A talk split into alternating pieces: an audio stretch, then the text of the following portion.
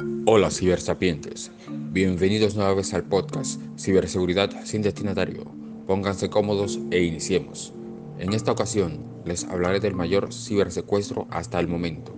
Les cuento que a inicios del mes de julio se llevó a cabo uno de los mayores ciberataques en los últimos años en Estados Unidos. Fueron afectadas alrededor de 200 empresas con un ransomware.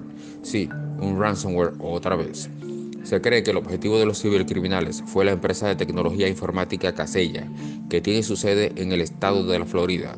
Es decir, que el paciente cero fueron ellos y desde allí se extendió la infección a sus clientes mediante la herramienta VSA creada por ellos. Esta es una herramienta de supervisión y gestión remota.